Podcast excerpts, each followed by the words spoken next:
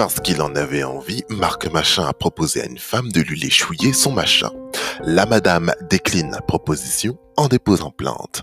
Un féminicide est signalé pour Dame Justice 1 plus 1 égale 2. Si Marc Machin a suggéré à une femme de lui téter son machin, il est forcément le coupable du crime. Affaire Marc Machin à suivre.